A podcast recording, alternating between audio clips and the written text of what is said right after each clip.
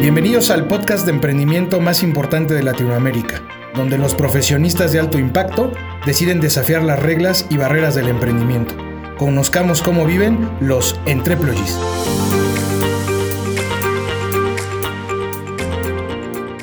Bienvenidos entreployees a un nuevo capítulo en donde los emprendedores de alto impacto vienen y nos platican las historias que todos los que desean emprender quieren escuchar. En esta ocasión tenemos un invitado eh, que después de salir del mundo corporativo en medios de comunicación y de, telecomunicaciones, decide eh, enfrentar las barreras del emprendimiento con un eh, negocio innovador en México.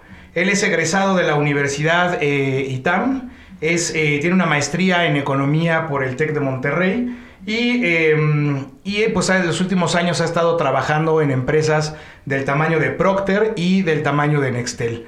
Jesús Casas, bienvenido a nuestro programa. Es un gusto tenerte aquí.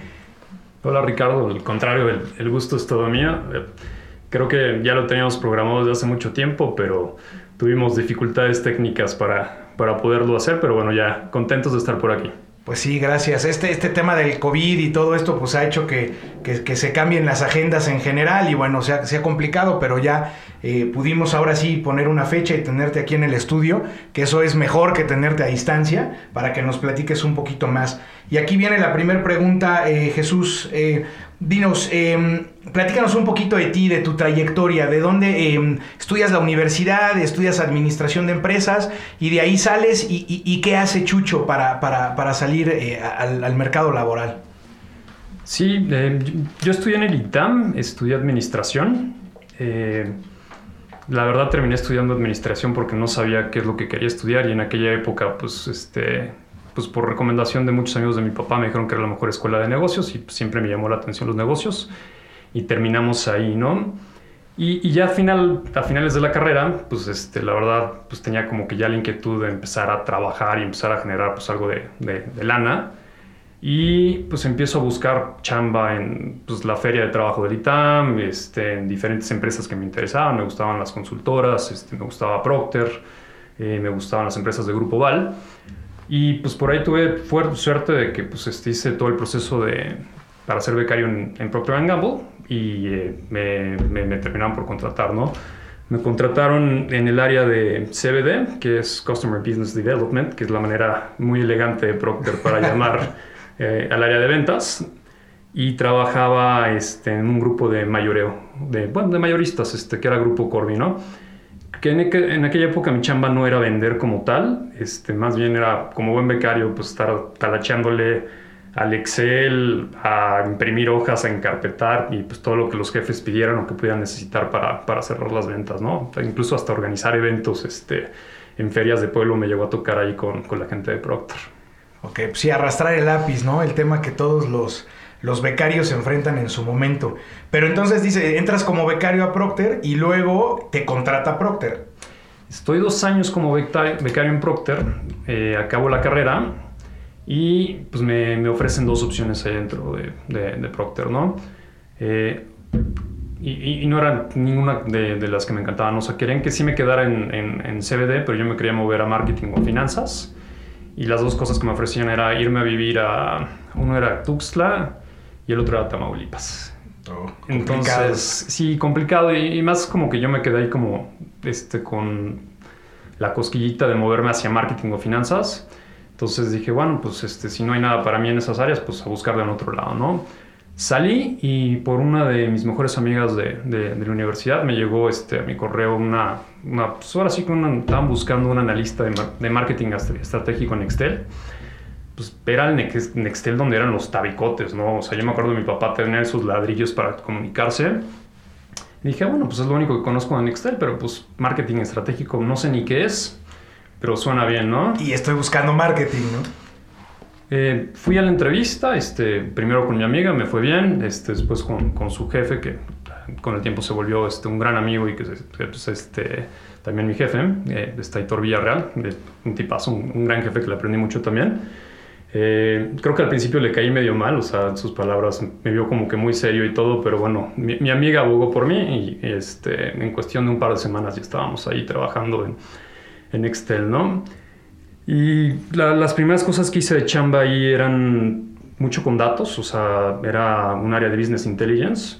Entonces, a partir de la información que teníamos con los clientes, pues diseñábamos eh, planes comerciales, oferta comercial, o generábamos esta oferta para retener clientes, ¿no? Veíamos cuánto tiempo se quedaban los clientes con nosotros, por qué se quedaban, por qué se iban, y a partir de ahí era generar como que estrategias, ¿no? Entonces, aunque caí por coincidencia en el tema de marketing, marketing estratégico, la verdad es una chamba que para mí ha sido de mis favoritas en, muchos, muchos años de trabajo. ¿Y ahí te quedaste en esa área? O sea, ¿cuánto tiempo estuviste en Nextel? En Nextel estuve 11 años. Este, sí me eché todo el caminito, toda la carrera ahí. Eh, empecé como analista, le, me promovieron luego a coordinador de servicios de voz, después hubo otra promoción a gerente de ciclo de vida del cliente después subdirector, después ya director de marketing estratégico, aunque por ahí en algún momento me mandaron a un área de operaciones que pues también estuvo bastante entretenido. Habían ahí algunas bronquillas este, que tenían en el equipo, me mandaron como que enderezar un poquito el rumbo de, del equipo, pero regresé nuevamente a eh, marketing estratégico y te digo, era mi chamba ideal porque pues hacíamos temas de investigación de mercados, de inteligencia de negocios, oferta comercial, eh, y lo último, último, último que hice ahí eran temas de experiencia de, del cliente. Y eso de entrada a, la empresa que, que, fundamos un poquito después. Ok, y, y, antes de entrar a esa parte de la, de la empresa que, que, fundas con, con, un amigo, con un socio, ¿verdad? Eh, en el tema corporativo, ¿cuáles crees, eh, ¿cuál crees que tú fue el mayor logro que tuviste en, ese, en esta parte corporativa? Pues hicimos muchas cosas este, interesantes. O sea, digo, a mí me gustan mucho los modelos predictivos y, las, y, verlos en estrategias para retener clientes. Y en su momento Nextel fue un hitazo. O sea, Nextel, todo el mundo traía, la un celular y un Nextel y te daba hasta un cierto estatus, ¿no? Entonces tuvimos los años muy buenos de Nextel y luego nos tocaron los años muy malos de Nextel, ¿no? Donde un poquito este la alta dirección de la empresa como que se nos perdió en pensar que el radio, el walkie-talkie de Nextel iba a seguir siendo el gran diferenciador hacia el futuro. Y era una época donde empezó, este, pues ahora sí que el BlackBerry Messenger y luego pues vino WhatsApp, todo esto, que la verdad desplazaron a todo ese tipo de soluciones de, de walkie-talkie. O sea, increíblemente la gente ya no quería hablar por, por teléfono, sino querían como que mandar mensajitos, ¿no? Y, y no lo vimos a tiempo. Eh, y, eso fue como que donde estuvo el declive, ¿no? Pero si me preguntas así, el, la más grande satisfacción que me llevo es o sea, haber liderado un área con casi 70 personas y cómo pasas de, de tú ser un contribuidor individual, donde tú estás el máximo y tratas ahora de pues, llevar un equipo de trabajo y poderle sacar ellos el máximo. Eh, y, lo sigo diciendo hoy, eh, al día de hoy con, en, en mi empresa, ¿no? Tú eres tan bueno como la gente con la que trabajas, ¿no? Entonces, si tú puedes hacer que ellos eh, brillen, tú vas a brillar, ¿no? Eso, es con lo que me quedo de Nextel. Ok. Y sí, como, dices, ¿no? El, alta dirección en su momento no supo ver hacia dónde iba.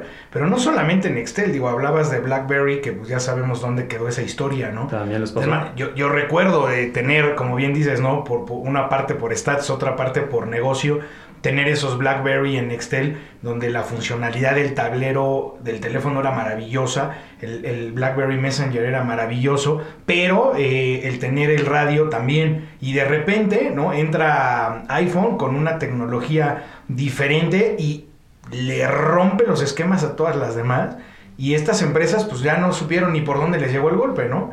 Y, recuerdo a alguien que platicaba que millones de dólares le metían en estrategia BlackBerry para recuperar eh, el terreno y pues digo, hoy día ni quien se acuerde, ¿no? Es más, no sé si sigan todavía existiendo, pero me imagino que sí, debe de haber algún BlackBerry en el mercado, ¿no? Existen, pero sí, de, ser un competidor o un jugador de los fuertes, este, se perdieron. Sí, la verdad ahí, este, Apple, que es una de esas empresas que todo el mundo admira, salió con el, con el iPhone y pues partió al mercado, o sea, lo reinventó totalmente y no todas las empresas se supieron adaptar a tiempo, sobre todo en el caso de Nextel fue a tiempo, la palabra clave fue actuar a tiempo y pues este pues se vendieron, digo, ahora es este Nextel ahora es parte de AT&T, que ahí van, pero bueno, de, eso ya, ya, ya no me toca a mí. Sí, pues ya no. Y entonces ahora viene la pregunta, ¿por qué sales de Nextel?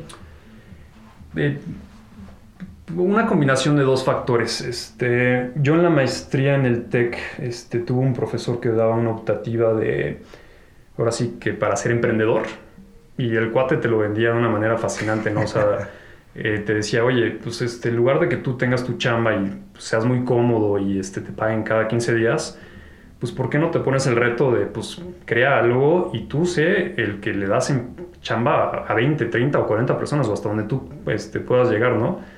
Y como que eso se me quedó, ¿no? Muy, muy, muy este, metido en la cabeza, ¿no? Y, por otro lado coincidió con, con, lo que estaba pasando en Nextel. En Nextel este, nos empieza a ir mal y tenía que ser un recorte pues, bastante grande, creo que fue de mil personas más o menos, ¿no? Y, curiosamente la, la, gente de recursos humanos dijo, oigan, pues este, eh, nos duele mucho esto, pero vamos a hacerlo de una manera diferente. Eh, vamos a pedir voluntarios y este, la gente que, que, que, le alce la mano para pedir su salida, incluso los vamos a ayudar este, con una liquidación un poquito mayor de lo que les tocaría, ¿no? pues yo hice cuentas y dije, oye, pues tengo el gusanito de emprender, esta liquidación me da como que el colchoncito como para echar a andar cualquier idea que tenga, pues venga, ¿no? Y el mismo día que lo comunicaron fui a buscar a mi jefe, que era el VP de marketing, este Alberto Escobar, que, que al día de hoy sigue siendo mi socio, este, gran tipo, la verdad. Y mi gran sorpresa fue que me dijo, bueno, pues si tú te vas, pues yo, también, vámonos, ¿no? Y en su momento no, no, no, habíamos pensado hacer algo juntos, o sea, él sí se quería volver a colocar en alguna empresa porque le gustaba mucho este, el mundo corporativo. Y yo no, o sea, yo dije, no, yo sí quiero ver qué, qué, qué, podemos hacer, ¿no? O sea, en mi mente pasaron ideas como poner un gimnasio que fuera autosustentable porque pues, la energía de las bicis alimentaba todo este todo el este toda la colonia no casi casi pero cuando empecé a ver los costos de esas máquinas y la verdad algo que sí me faltó en mi, mi, formación académica era ver cómo levantar capital. O sea, ahorita sé que es mucho más fácil, o sea, que si tú tienes una buena idea de negocio es mucho más fácil pues venderla y conseguir los fondos para hacerlo. Pero en aquella época pues yo no, yo no tenía ese conocimiento y pues decía, oye, pues tampoco puedo meter toda mi liquidación en juego, este, porque además mi esposa está embarazada. Eh. entonces ahí fue más o menos este, cómo, cómo fue mi salida de Nextel. Ok.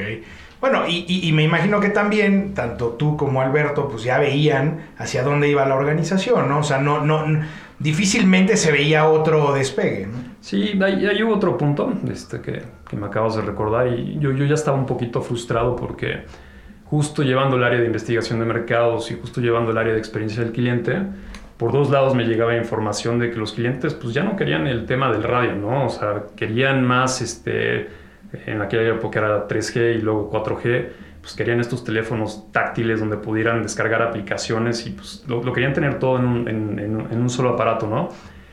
Y en Excel, pues los VPs de, de, aquella época, pues eh, les fue muy bien, pero pensaron que su fórmula iba a seguir siendo este, la, la vigente o la ganadora y, no escuchaban mucho este, pues a, las nuevas generaciones o, lo que les proponíamos este, que podíamos hacer diferente.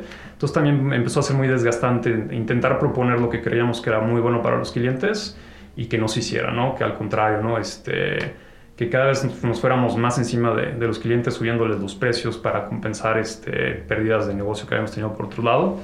Entonces eso también me terminó de desgastar y fue otra de las variables que me, que me empujó a tomar la decisión. Ah, y ya dentro de una organización donde la alta dirección no escucha ni la parte, ¿no? La voz interna ni la externa, pues ya ni siquiera para dónde moverte, ¿no? Sí, no, no, no. En aquella época era, era de locos porque, pues, gente, o sea, tenía conocidos que me buscaban para decirme, oye, ayúdame a cancelar mi línea de Nextel porque he hablado 20 veces a la semana Nadie. y me cuelgan o no me dejan o me inventan cosas entonces era, era frustrante, ¿no? O sea, de tener que ayudarlos para que pudieran salir de la empresa. O sea, yo siempre he sido de la idea de mejor una salida limpia y que el cliente se vaya con una experiencia grata y, así abres la puerta que regrese. Pero había gente que nos decía, oye, ni de loco voy a volver con ustedes por lo que me están haciendo, ¿no? Ok. Y entonces, bueno, pues sales, te dan tu, tu, lanita y tú dices, bueno, pues es momento, ¿no? Vamos a hacerle caso al, al, profesor de la maestría, ¿no? Ya que es no solamente buen profesor, sino también buen coach y buen motivador. Y entonces decides invertir parte de tu lana, de tu liquidación, ¿en qué negocio? Eh, eh, la empresa se llama CX Team. La fundamos este, pues ya hace casi siete, años. Ahorita en verano se cumplen los, los siete años de, vida de la empresa. Y, justo lo, que te decía hace rato, que de las últimas áreas que llevé fue la de experiencia del cliente, pues como que a mí me gustó mucho el concepto, ¿no? Antes en, marketing hablabas mucho de las cuatro Ps y yo como que sentí que venía un cambio fuerte de paradigma en mercadotecnia y que nos íbamos a mover más algo centrado en la experiencia del cliente. Y en Estados Unidos ya era un tema fuerte, pero en México la verdad apenas iniciaba, ¿no? De hecho, este, nuestros primeros pitches de venta, pues íbamos y explicábamos un poquito el tema de Customer Experience y nos decían, sí, claro, es satisfacción del cliente. Decíamos, bueno, está relacionado, pero satisfacción quizás mides nada más la satisfacción en el call center, ¿no? Experiencia es todo, ¿no? O sea, desde que el cliente conoce tu marca, este, decide comprarte, te compra, te usa, este, pues renueva tu contrato o te vuelve a comprar. Entonces es más allá, ¿no? Y como que la gente en, aquella época todavía no, les quedaba tan claro, ¿no? Afortunadamente nos montamos en la ola muy a tiempo y fue detonando, ¿no? Eh, como consejo a cualquier persona que esté pensando en, emprender, eh, el primer año siempre es difícil. Nuestro primer año fue bien complicado porque, pues uno, no sabíamos muy bien cómo vender los productos que teníamos. Eh, íbamos con empresas, me acuerdo que hicimos un pitch con, con Cinepolis muy interesante, que el cuate este, con, con, el, al que le hicimos el pitch me dijo, oye, me encantó tu propuesta y todo, pero ¿qué crees? Estás compitiendo con Deloitte y con Accenture. ¿Cómo voy a decir yo que, te voy, a, que voy a escoger a CX Team por encima de estos dos otros eh, grandes empresas? Monstruos cuando tú todavía no tienes ni clientes, ¿no? digo, no, ¿sabes qué? Tienes razón, ¿no? Este, creo que tengo que ir trabajando ahí mi cartera de, clientes poco a poquito y pues quizás en el futuro volvamos a hablar, ¿no? Y, el otro gran cosa que, que, que, aprendimos en esos pitches de venta, pues nosotros queríamos vender experiencia del cliente, ¿no? Y les hablábamos de todo el marco este, teórico y lo que íbamos a hacer y hasta íbamos bien, ¿no? nos preguntaban, oye, pues ¿dónde lo aprendiste o dónde lo implementaste, dónde lo has utilizado? ¿no? Ah, bueno, pues llevamos el área de experiencia de cliente en Nextel. Ah, esa empresa que trata, trata, a sus este, clientes con la punta del pie. Eh, ah, sí, ahí nos saturábamos durísimo y pues eventualmente el pitch cambió a no mencionar esa parte, sino más bien mencionar los proyectitos que ya íbamos agarrando, ¿no? Sí, aunque fueran pequeños, ¿no? No importa, ya tenías un nombre, ya tenías pues por lo menos unas métricas que presumir.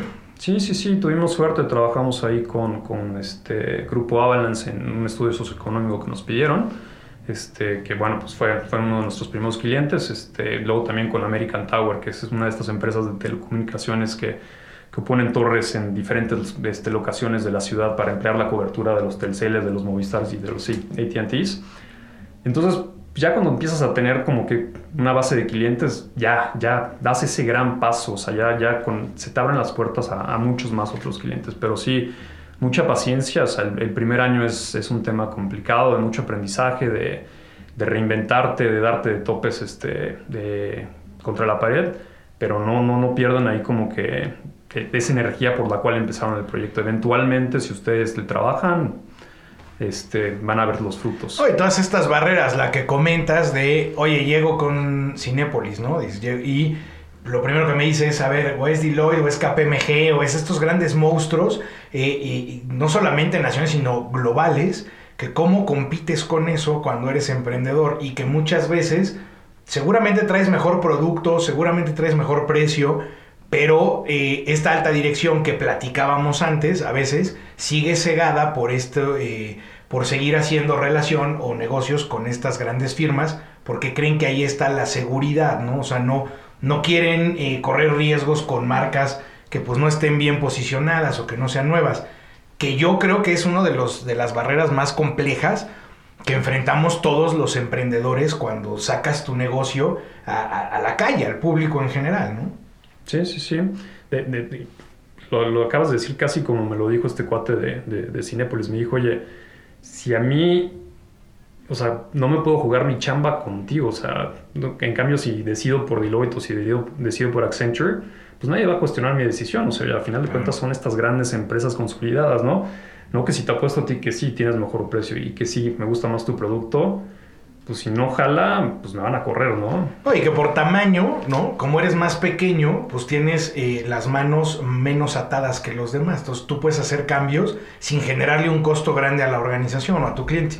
En el caso de estas grandes consultoras, tú pídeles un cambio y ahí te encargo que te avientas otro proyecto de tres meses con no sé cuántos miles de dólares para poder hacer ¿no? el, movimiento. Entonces, ahí es cuando dices, bueno, eh, ¿no? Es compleja la parte de, de la venta y de la alta dirección y de la comprensión de los negocios. Ok, ¿cuál crees em, que ha sido como ustedes, como, como empresa, como modelo de negocio, el proyecto más exitoso que tienen hasta el momento? O sea, que tú dices, híjole, este es nuestro orgullo, sudamos, pero estamos bien contentos. Eh, está fácil, ¿eh? ¿eh? dentro de los productos de, experiencia del cliente existe, bueno, seguramente han escuchado de los Customer Journeys y de los programas de voz del cliente, ¿no? Y ahora se habla mucho también de los programas de voz del empleado, ¿no? De, los cuales, la verdad, somos especialistas en, las tres materias, ¿no? Eh, en aquella época nosotros hacíamos programas de voz de, del cliente como la antigüita. El cliente me daba su base de datos, este, nosotros eh, bueno, subcontratábamos un call center con un cuestionario que diseñábamos, el call center les hablaba, hacían el levantamiento de información, nos lo regresaban y le presentábamos los resultados al cliente, ¿no? Y lo malo de eso es que es, un proceso como de tres meses, ¿no? Entonces, supongamos que Ricardo va a comprar algo a ATT, ¿no? Y le va mal. Y le hablan al mes para preguntarle sobre, sobre su experiencia. Y luego a la empresa le regresamos el análisis dos meses después. Pues ya no hay nada que hacer con Ricardo este, sobre la mala experiencia que tuvo, ¿no? Entonces, eh, justo eh, cuando estamos viendo eso, este, conocemos a nuestro tercer socio, este, que también es un un tipazo y una persona muy brillante, Gabriel Brown, y nos dice, oigan, me gusta lo que ustedes hacen, eh, hay una oportunidad de asociarnos con una empresa que se llama Medalia, que hacen lo que ustedes hacen, pero ya con un software, con una plataforma que nos va a permitir hacerlo en tiempo real. Yo soy muy bueno en la parte comercial, este, soy bueno en la parte de vender software, este, ¿cómo ven? Y ya nos asociamos con él y fue una de las mejores decisiones que tomamos porque la verdad eh, los programas de voz del cliente, o sea, detonan en ese año y este, fueron crecimientos pues, de 40 o 30 o 45 este, año con año con año, ¿no? Ok, pues esa es una buena... Bueno, a veces, eh, ¿no? Pasa que las cosas tienen que pasar en su lugar y en su momento y la gente indicada llega a los proyectos también eh, a apoyar, a veces no, ¿no? A veces hasta destruir, pero a veces ayudar. En este caso, pues, eh, ¿cuánto tiempo tienen ya con esa alianza con Medalia? Cinco años tenemos trabajando con ellos. Empezamos siendo partners de ellos para solo Latinoamérica. Y eh, pues ha ido también el negocio que, que, ya crecimos a Estados Unidos. De hecho, nuestra estrategia más fuerte el año pasado fue penetrar el mercado de, de Estados Unidos. Y que es algo complejo y me da gusto porque en, en lo poco que llevamos de este podcast, ya, ya, ya hay, eh, digamos, dos emprendedores o tres que no solamente están eh, pensando en mercados nacionales, sino que ya están tocándole la puerta al mercado internacional y con todo y lo bueno o malo que pueda tener nuestro vecino del norte, pues sigue siendo el mercado más grande del mundo, ¿no? Eh, o el que mejor paga o el que mejor consume. Sí, no, no, a nosotros lo que nos llamaba mucho la atención del mercado eran los tamaños de las empresas. O sea, por ejemplo, Aquí tenemos clientes este, como Palacio de Hierro, como Aeroméxico, como BBVA, como Banorte, que son con empresas este, grandes en México, ¿no? Y luego íbamos a Estados Unidos y nos decían, oye, pues hay un cliente regional este, que pues la verdad está buscando un partner que le dé un mejor precio que lo que les da eh, Deloitte o los Accenture nuevamente. Pues, ¿qué les parece si ustedes le hacen un pitch, no? Oye, pues, ¿cuántas, cuántas sucursales tiene este cliente? No, pues tiene 300 sucursales. Oye, ¿cuánto facturan al año? No, pues facturan 600 millones de dólares al año. Sí, el mercado de Estados Unidos, la verdad, son otras dimensiones, pero si lo logras hacer bien con ellos y les ofreces el mismo nivel de servicio con una estructura de costos pues, más atractiva, la verdad se te abren muchas puertas. crecimos bastante rápido dentro de Estados Unidos. Eso es bueno. Ahora, digo, ya hablamos de la parte bonita del éxito y ahora dónde ha estado o crees que ha sido el, em, digamos, el, desafío o el, proyecto más complejo que han tenido como empresa? Han habido varios, o sea, como, todas las empresas este, tienes tus, tus altibajos. Eh, por ejemplo, uno de los primeros clientes que tuvimos en Estados Unidos fue Radio Shack. Y cuando empezamos a andar el proyecto, este, pues como que no teníamos todo el contexto de lo que les estaba pasando a ellos. Ellos entraron a Chapter 11, estaban este, reestructurando todos sus, sus pasivos este, para reinventarse como compañía. y entramos en ese momento y pues la verdad nos atropellaron con, con todo el tema del Chapter 11, entonces no supimos si lo habíamos hecho mal o, o si nuestro approach de, de, empresa latinoamericana funcionaba para el mercado de Estados Unidos o si había, más bien habían sido las este, condiciones de la empresa, ¿no? Ese fue un, un, aprendizaje fuerte, ¿no? Pero yo creo que el, el de mayor dolor que hemos tenido es, pasamos de ser una empresa de unas 15 personas donde yo era el director de operaciones y pues teníamos muy controladito qué pasaba con cada uno de los clientes, este, si estaban contentos, si no estaban contentos, o sea, sabía exactamente qué pasaba con cada uno de ellos, ¿no? Pero empiezas a tener crecimientos de, te digo, de 30 y 40% anuales, pues de repente ya éramos una empresa de 60 personas, ¿no? Y teníamos procesos para empresas, para una empresa chiquita, ¿no? Entonces fue darnos cuenta de que eso ya no, no servía, ¿no? Tuvimos que cambiar todo nuestro proceso de, de reclutamiento, todo el proceso de, de onboarding de, de, los empleados, ¿no? Eh, tuvimos que ver cómo fomentábamos la cultura de la empresa porque los que eh, están con nosotros de hace 6, 7 años este, lo tienen muy inculcado, pero los nuevos como que no le agarraban también a la cultura de CX Team este, en un principio. No, ahorita ya creo que ya dimos ese, ese salto de calidad, pero sí, justamente lo más difícil fue pasar de ser empresa chiquita a una empresa mediana, donde ya necesitas sistemas, procesos, este, certificaciones de seguridad, o sea, sí cambió mucho. O sea, sí, sí, sí vas cambiando radicalmente, tanto en tamaño como en organización, pero también en cultura, ¿no? Organizacional. Y, y, y, luego viene el dilema, ¿no? La gente que ya viene trabajando conmigo, pues ahora dónde la voy a colocar en ese crecimiento, que me imagino que también a veces es complejo, ¿no? Porque dices, híjole, pues sí, lleva aquí muchos años, pero no sé si eh, ponerlo acá o ponerlo allá, y puede ser también compleja esa parte. Es, es, todo un reto. Este, muchas veces este, tienes gente pues, que ya lleva contigo 4 o 5 años y pues, que te encantaría este, promoverla y pues, poderla seguir creciendo. Y, y digamos, tenido suerte porque pues, sí, casi todos han ido creciendo conforme ha ido creciendo la empresa, pero sí, sí es difícil a veces explicarle a un empleado de, oye, pues te falta tal, tal y tal para poderte crecer o determinar, como dices tú, este, cuál es el camino correcto para, para esa persona para que siga motivada y para pues, que te siga dando este, resultados, ¿no? Sí, que siga creyendo o poniéndose la camiseta de la organización, que eso en el tiempo o conforme vas creciendo se vuelve más complejo. Ahora, este, Chucho, ¿cuál crees que es el... Eh, pues ahora sí que lo, lo, que más has disfrutado como emprendedor, no como empresario, no como eh, Godín del pasado, más bien como emprendedor, ¿qué es lo que más has disfrutado ser emprendedor? Va un poquito relacionado con, con, algo que decía hace rato, o sea, el, el, poder tomar las decisiones que afecten a tu empresa de, de, de, tiene un sabor muy dulce, ¿no? O sea, poder decir, oye, yo creo que va por aquí, vamos a intentarlo, y que funcione, pues es muy, muy gratificante porque como te decía en Excel, proponíamos mucho y pues no, na, nada, nada veía la luz, ¿no? Esa es una, ¿no? Eh, y, y, y, lo otro, este, que también para mí es súper gratificante, este, pues el poder dar trabajo a, a, a tantas personas y, y, ver que, pues, este, esperan mucho de ti en cuanto a la de dirección estratégica de la empresa y de que para que puedan seguir este, creciendo y tener promociones y mejores sueldos, eso también es este, muy gratificante, saber cómo tantas este, personas pueden depender de, de, tu negocio, ¿no? Que tiene su, su lado riesgoso, que es, claro.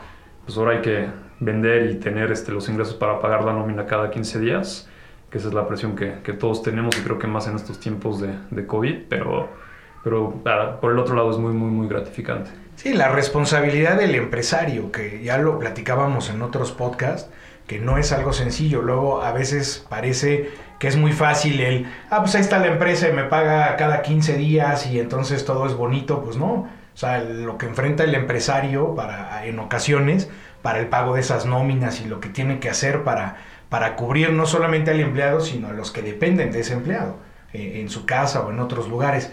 Y entonces, ¿cuál es lo que menos has disfrutado de ser emprendedor? Híjole, este, lo que menos he disfrutado de ser emprendedor y, lo he escuchado en otros de tus este, programas, eh, a veces te tienes que poner muchas cachuchas. Este, de repente, pues yo estaba reclutando, entonces era el cuate de recursos humanos, ¿no? Y aparte era el director de operaciones, entonces también tenía que ver cómo estaban los clientes, ¿no? Y por otro lado, incluso a veces tienes que hasta cobrarle a los clientes, que es una cosa súper, súper incómoda. Pero definitivamente lo que menos disfruto y que lo tenemos que hacer también es este, toda la parte contractual y de revisión de contratos y de andarlos este, leyendo con lupa para que no se te escape ningún detalle, no me gusta nada, pero pues, hay que hacerlo, no, no, no hay otra.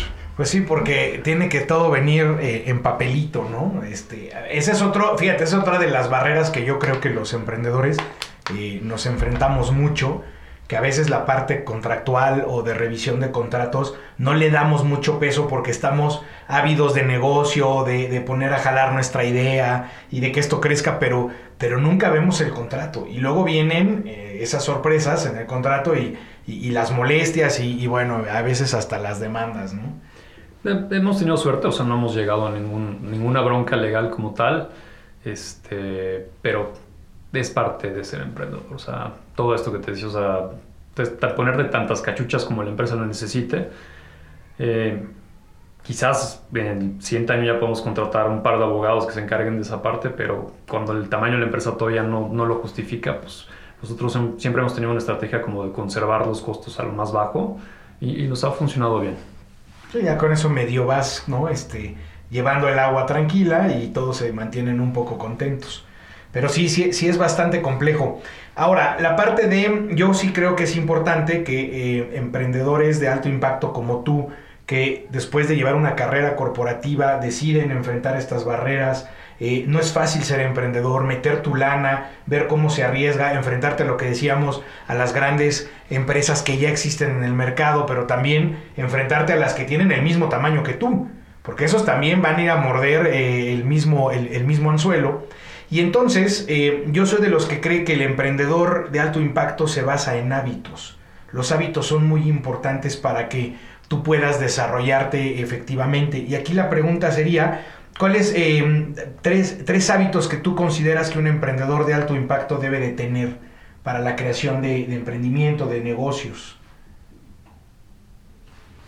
Y yo que te conozco en lo personal, eres una persona de hábitos bastante eh, arraigados, ¿no? Unos más en lo personal, no sé en los negocios, pero en lo personal sí. Ahora sí me, me dejaste un poquito este pensando. Pues mira, te digo, un hábito eh, que, nosotros tenemos muy arraigado dentro de la empresa, y, lo digo nosotros porque lo tenemos los tres socios, es justo esto de, no gastar de más, ¿no? O sea, siempre hemos cuidado mucho la parte de los, de los costos. Entonces, si no necesitábamos a alguien de recursos humanos, pues no lo contratábamos y nosotros hacíamos la chamba, ¿no?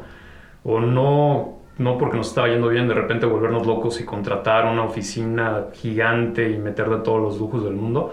O tenemos una muy buena oficina, este, estamos en un coworking donde tenemos unos espacios fijos y aparte los espacios compartidos y la, el ambiente está muy, muy, muy padre. Pero bueno, tampoco quisimos este, volvernos locos y gastar, ¿no? Entonces ese es un hábito yo creo que, que muy importante, ¿no? Dos, eh, el otro hábito que, que también tenemos los, los tres socios es siempre estar eh, como que muy al pendiente de los clientes. O sea, somos una empresa de feedback, ¿no? De, escuchar eh, a los clientes de nuestros clientes. Bueno, pues nosotros este, predicamos con el ejemplo, ¿no? Yo trato de tener un touch base con todos mis clientes al menos una vez al mes o, dos veces al mes para ver cómo están, qué les hace falta, cómo lo están tratando los equipos. E incluso también tenemos un sistema ahí de, encuestas este, internas para ver cómo están ellos y cómo nos están percibiendo nuestros servicios, ¿no?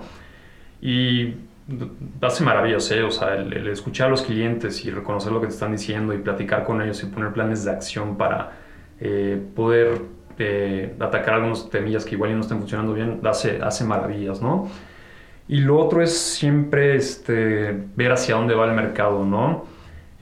al principio estábamos muy casados con los programas de voz del cliente y te digo, fue una ola que nos hizo crecer mucho y ahora está muy, muy fuerte el tema de voz del empleado, ¿no? Y, nosotros desde que lo escuchamos, o sea, ahí, aquí es, compites con un mercado diferente porque pues hablas este, de que vas a competir con Great Places to Work y las encuestas que hacen de engagement y todo. Y, nosotros nos dimos cuenta que hacer una encuesta anual a una empresa, pues ok, si levantas mucha información y está bonita lo que quieras, pero eh, la, nueva tendencia es, haz esa gran encuesta, pero aparte pulsos operacionales cada X tiempo, ¿no? Puede ser cada tres semanas, puede ser cada dos meses. Porque si te identificaste en tu encuesta anual que tienes un problema, por ejemplo, de comunicación con los empleados, pues pon algo en marcha y mide si está dando resultados, ¿no? Eh, y, bueno, hay una gran correlación entre un, empleado contento en su trabajo y lo que le entrega a, los clientes finales, ¿no? Entonces, esos son los tres hábitos que... O sea, estas métricas que ustedes hacen en, CTX o CXT. CXTeam. Sí, ok, CXTeam.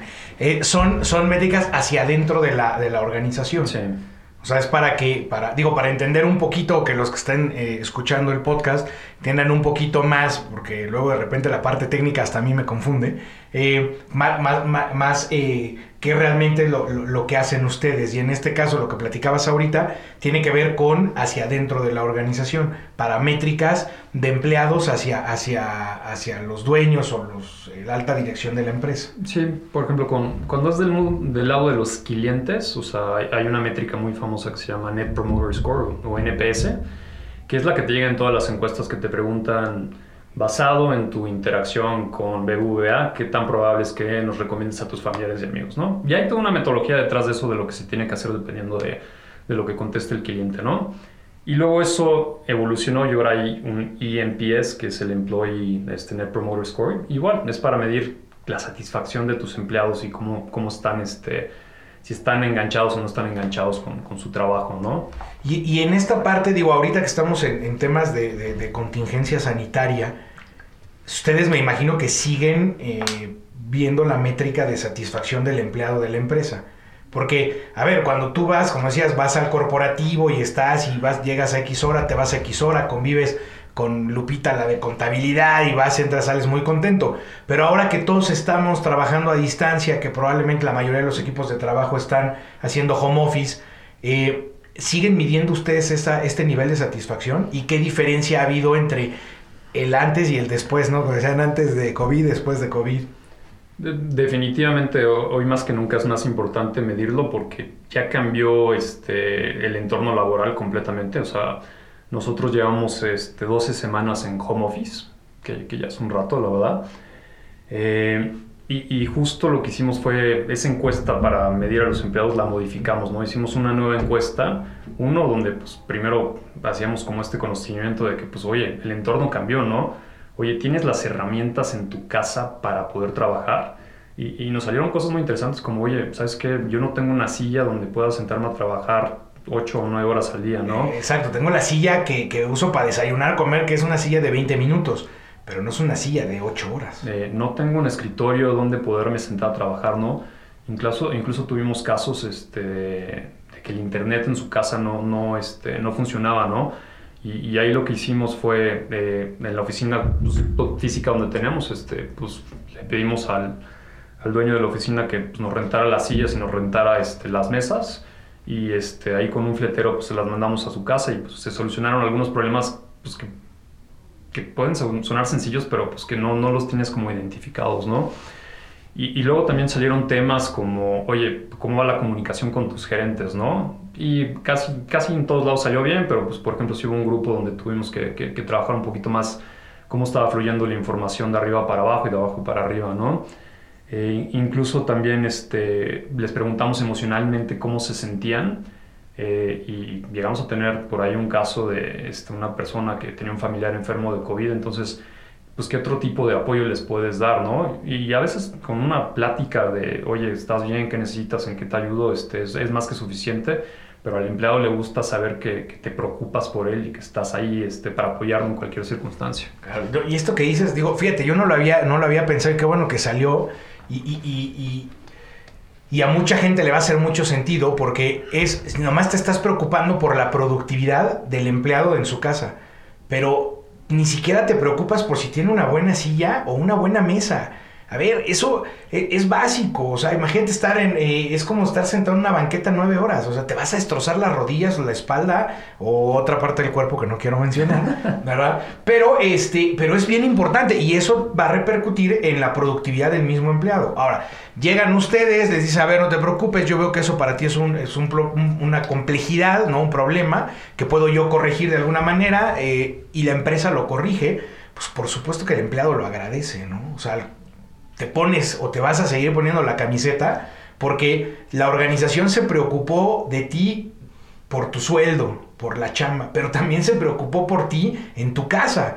Y o esa, eh, el familiar, ¿no? Con, con COVID y que eh, esa pequeña plática de, tú dime en qué te podemos ayudar o cómo, este, y que si a lo mejor te hubiera dicho, oye, pues es que no tenemos un oxímetro, seguramente se lo mandas. Sí, lo consigues. Lo consigues, se lo mandas y eso le da un valor muy agregado que pocas organizaciones realmente siento que hoy día estén pensando en eso.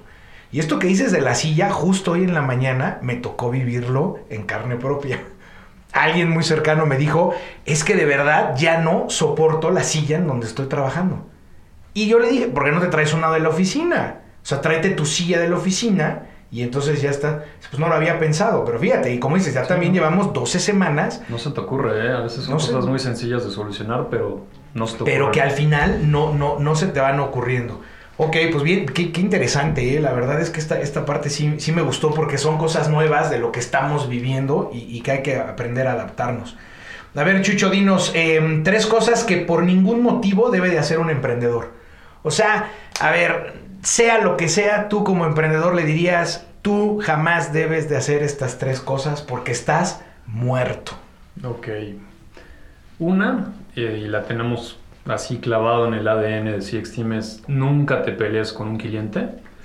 Este, hay maneras de negociar y hay formas de pues, tratar de poner en perspectiva que quizás no tengan toda la razón, pero si te pelas a muerte con un cliente, esa relación este, se acabó y luego la gente se mueve de empresas y nunca sabes dónde te los vas a volver a topar, ¿no? Entonces nosotros siempre tratamos de encontrar el camino del bien para arreglar situaciones de fricción porque las vas a tener, ¿eh? O sea este, desde que algo no salió bien, desde que se cayó el sistema, este, que la encuesta de satisfacción este, salió con la redacción equivocada.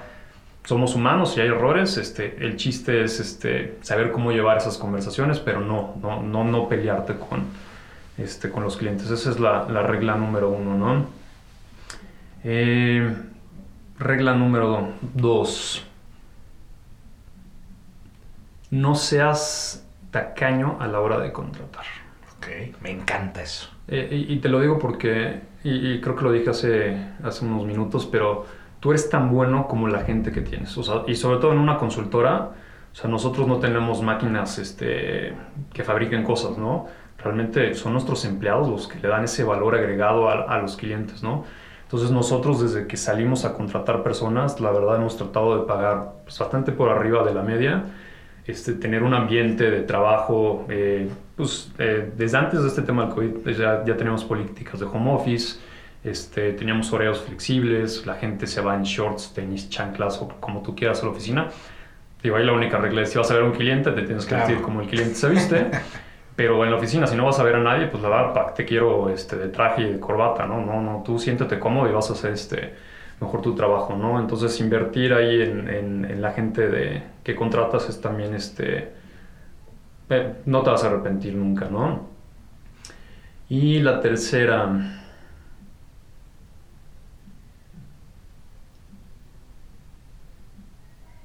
Aquí el silencio Sí, no, no, está... no, ¿sabes qué? Este, no puedes perder de vista el mercado y qué es lo que está pasando, ¿no? Eh, hace rato platicábamos que pues, Nextel perdió de vista que estaba evolucionando el mercado y que la gente quería datos y iPhones y todo.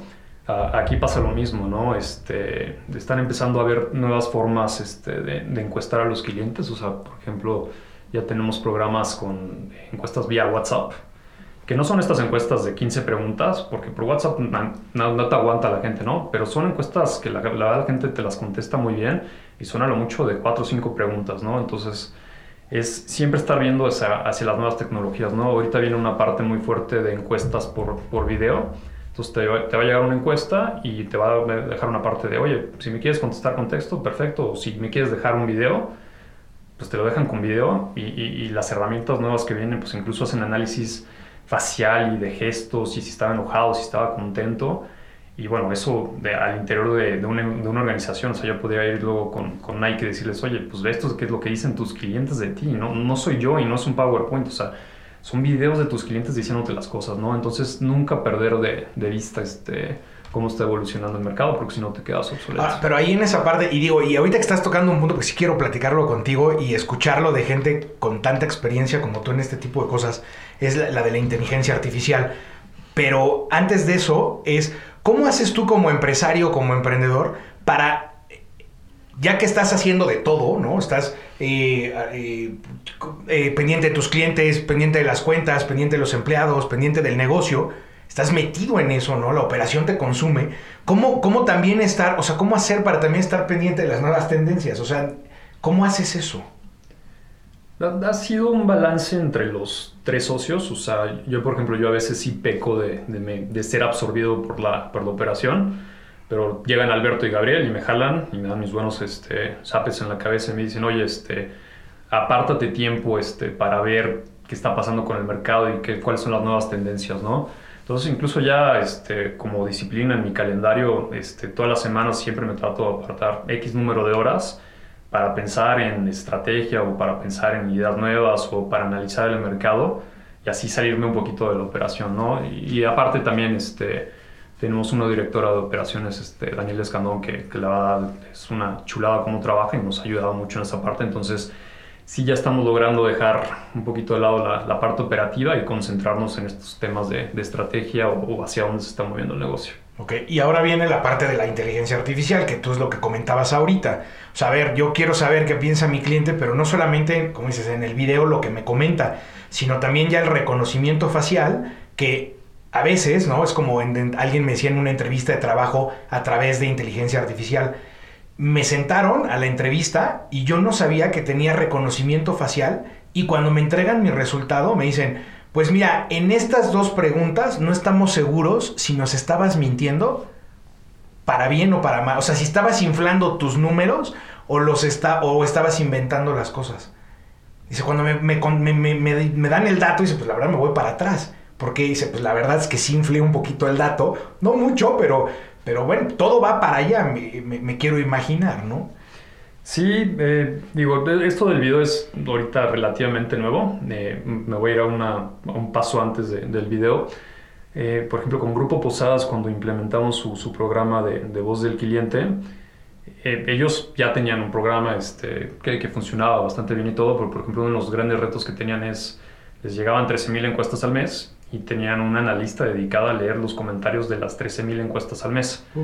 Y ella las tenía que clasificar en categorías, ¿no? Entonces leía la encuesta de, Ricardo y decía, no, pues este, cliente contento, ¿no? Leía la de Jesús, uy, cliente súper enojado, ¿no? Pero uno, si en un mes lees 13.000 encuestas, yo, yo no sé cómo no te vuelves loco. Y dos, este, depende mucho de tu humor del día, ¿no? Cómo estás comenzando a clasificar los comentarios, ¿no? Entonces, con, con la herramienta que tenemos con Medalla, eso se hace en automático. O sea, ya esta chava en lugar de ponerse a leer comentarios, ahora lo que estaba haciendo era interpretar la información y analizarla en lugar de leerla y pues obviamente empezaron a dar mejores resultados. O sea, ya le, bajaban la información a cada uno de los hoteles de, oye, esto es lo que tienes que hacer, ¿no? Eh, como te decía, lo del video es nuevo, este, apenas lo estamos este, aprendiendo, pero sí, sí tenemos muy claro que va todo hacia allá, ¿no? Este, eh, más inteligencia artificial, este, pues poder leerte pues el sentimiento de una persona, como si esto en una entrevista, bueno, pues aquí va a ser una encuesta de si le fue bien o si le fue mal, y de ahí poder sacar los insights para que el negocio pueda cambiar, ¿no? Eh, eso es algo que siempre le digo a mis clientes, oye, no sirve de nada encuestar por encuestar, lo importante es qué haces con esa información, o sea, tú ya vas a tener la carnita para tomar decisiones, hay que actuar sobre eso, ¿no? Y de hecho no, tratamos de ser muy consultor en esa parte de, oye, pues te acompañamos en las estrategias que puedes generar. Ah, y, es, y esa parte, como ahorita que decías de la información, yo que algunos que me conocen eh, saben que doy clases en algunas universidades y siempre reitero, ¿no? Entre mayor cantidad de información tienes, mejores decisiones tomas. Pero de nada te sirve tener información si no haces nada con esa información. O sea, pues sí, puedes llenarte de información y qué bien, pero no tienes una estrategia para utilizarla.